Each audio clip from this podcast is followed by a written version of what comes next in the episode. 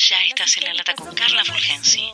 Si querés recibirla vía WhatsApp, más 54 02901 61 13 30. Horas compulsivas, finas divas arrojadas al diván de Freud y de Lacan. Hola, ¿qué tal? ¿Cómo le va, mi querido laterío? ¿Cómo andan? Hoy voy a comenzar a hablar un poquito de la ciudad y la ampliación del ejido urbano. Controvertido el tema. El presidente del Consejo Deliberante, el concejal Juan Carlos Pino, aseveró que la ampliación del ejido urbano no es solo correr una línea, sino buscar una solución integral para las futuras generaciones. SIC, Fuente Sur 54, siempre hay que citarlo, una postura firme por la cual él viene pregonando sucesivamente en sus mandatos como edil. Dijo Pino, además, que tiene que ver con una planificación a futuro en el que la ampliación se traduzca en crecimiento productivo, habitacional, con muchos temas que tienen que ver con la ciudad. La legislatura puso un parate de manos y conformó una comisión de evaluación y análisis de la ampliación de la capital fueguina. Es, ¿Viste como cuando estás sentado así tranquilito y te dan un pellizcón o un pinchacito? Así saltó la legislatura cuando volvió a ponerse en debate este tema. En su momento también, el jefe de gabinete de la municipalidad de Ushuaia, Mario Daniele, manifestó que se trata de un proyecto que es muy importante y necesario para la ciudad. Pero no, no, no imagino un proyecto importante para la ciudad sin ciudadanos debatiendo. En fin, ¿qué pasó? Queda como resultado esto.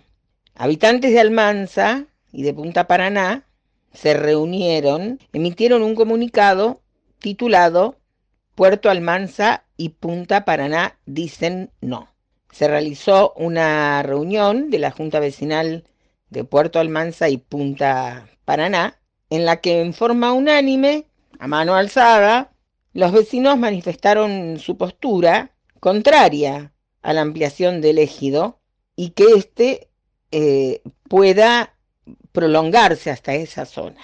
Recordamos que es una banquina de pescadores, una zona que está desarrollando un polo gastronómico importante, interesante, una oferta turística muy buena y quieren preservar eso con las características que se fue dando y con mucho sacrificio, con falta de servicios, luz tienen, que recuerdo que lo puso Colazo antes de que fuera destituido siendo gobernador.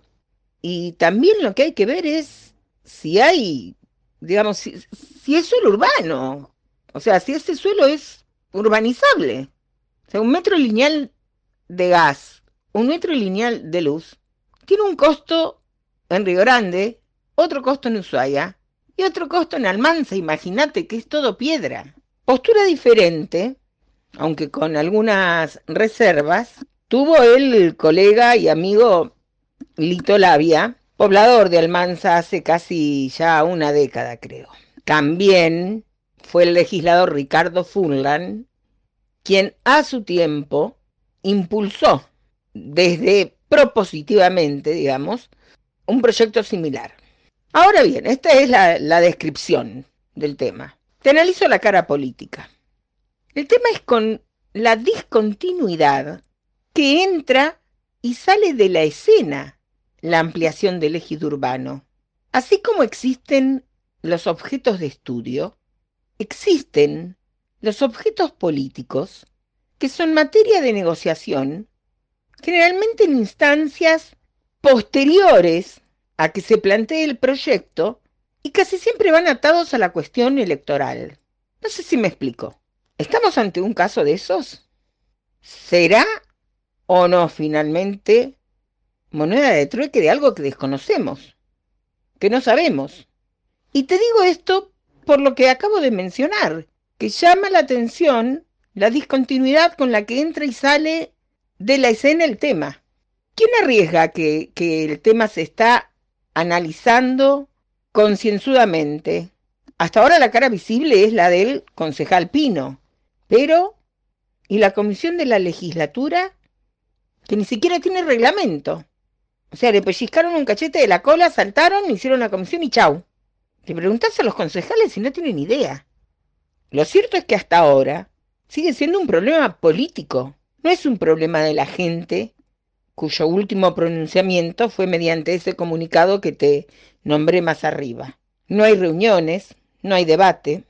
De lo que tienen que ser conscientes es que la demanda de la gente, para un lado o para otro, crece en forma proporcional al nivel de expectativa que se genera.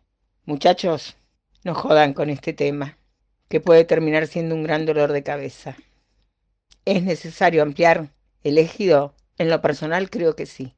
También creo que tiene que participar la ciudadanía, que tienen que hablar, que tiene que ser algo que se aborde interdisciplinariamente entre todos los partidos políticos, entre todas las instituciones, entre todos los niveles de gobierno, y ver qué es lo mejor para una ciudad que creció y se desarrolló de manera absolutamente anárquica y poco a poco se la va dotando de servicios, se van reemplazando servicios con infraestructura muy vieja. Estamos ante los portales de poder hacer las cosas bien, debatidas y consensuadas. No jodamos. Laterío querido, nos reencontramos. La producción periodística y locución es de Carla Fulgensi. Seguí a La Lata en Spotify y en Twitter, arroba carla-fulgensi con Z. se te escapa de la mano. Ay, Segismundo de tan macho, ya no sé si poner punto final o ponerle el punto G.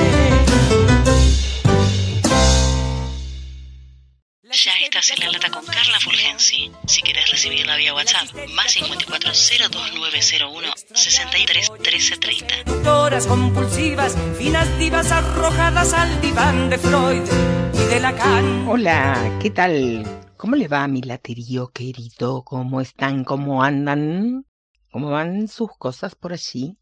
De este lado, les cuento que los temas centrales siguen estando haciendo pie en la legislatura. Voy a comentarles algo que no es dato nuevo, algo de lo que está pasando. Hablamos ayer de los faltazos a la legislatura de Fulano Fernández. Ustedes dirán, ¿por qué de esta loca dice Fulano Fernández, qué sé yo? Porque es un desconocido, es un qué sé yo, es un fulano. Yo digo Fulano Fernández. Y Pestaña Castillo, que bueno, es para hacer una parodia. El faltazo a la legislatura trajo cola. Fue el legislador Pablo Villegas, del Movimiento Popular, fue ido. Ay, que le mando un beso grande porque lo adoro yo a Pablito. Dijo que estaba enojado y pidiendo disculpas, inclusive llegó a decir que estaba caliente por la actitud de ninguneo del Ejecutivo hacia los legisladores y la legislatura como institución. Esta no es la primera vez que el legislador Villegas sale y hace declaraciones en los medios marcando diferencia entre lo que en principio fue la coalición de gobierno que entronizó a Melella y lo que hoy es una fractura de un amontonamiento de gente que llevaron a un mengano al sillón de la gobernación para que haga lo que está haciendo, con un gabinete que es un club de amigos, donde vos ves que los funcionarios no son eficientes, Caso Osef, te la cuento. 15 días para solucionar el tema con las farmacias. Y esto es un problema del Ejecutivo, más allá de las cuestiones de los OSEF propia. El tema de las escuelas.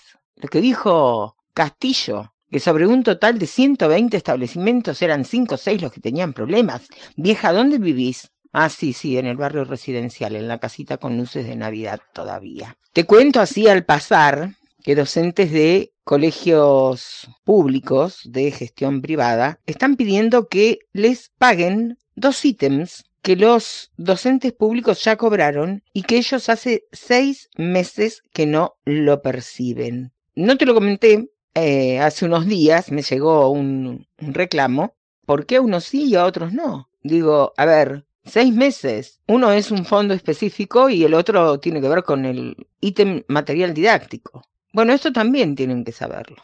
También en la legislatura finalmente se integró la comisión especial que va a analizar la ampliación del ejido urbano de la ciudad de Ushuaia. Daba cuenta ayer el diario que transcurridos 50 días desde que se aprobara su creación, la legislatura resolvió quiénes serán los parlamentarios que ya integran esta comisión especial que va a estudiar, va a analizar una posible ampliación del eje urbano de Ushuaia. Va a haber dos legisladores por bancada que se van a ocupar en un plazo no mayor a los 30 días de dictar su reglamento interno de funcionamiento y tendrá amplias facultades para analizar el tema sometido a su competencia. ¿Qué hay que tener en cuenta aquí?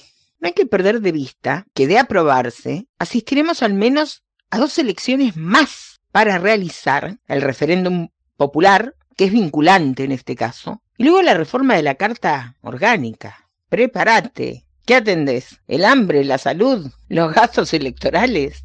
Yo no entiendo nada. Parte, ¿no? De lo que está pasando. Che, este chiquito Garramuño, no sé a dónde quiere llegar. No abre la boca, no conoces qué se le cruza por la cabeza y sale a patear el tablero. Esto en relación a lo que te decía ayer, ¿no? De los códigos y del diálogo político que hace falta. Con un tema que ya, la verdad, querés que te diga, ya está trillado. Con un proyecto que, cuanto menos, declarativamente, se hizo en todas las gestiones municipales. Que ningún funcionario reciba beneficios del municipio estando en funciones. Cuento viejo ya. Estoy refiriéndose a las tierras, fundamentalmente. Sería interesante escucharlo hablar más seguido, no sé, digo, así te lo digo al pasar. Estuve observando también las fotos de el acto del Día de la Armada ayer, 17 de mayo. ¿Por qué Melella nunca va a ningún acto? Se la ve a la vicegobernadora prácticamente en todos los actos. ¿Qué hizo él? ¿Una burbuja para él solo ahí en la casa de gobierno, sentado delante de un televisor como un nerd, haciendo zoom con Dios y María Santísima en Buenos Aires, planteándose como el buen gobernador, el predicador, el pastorcito y cagando a medio mundo acá? Querido, vamos. Aplaudo, sí, la idealguía de, de la vicegobernadora y la prestancia institucional que tiene.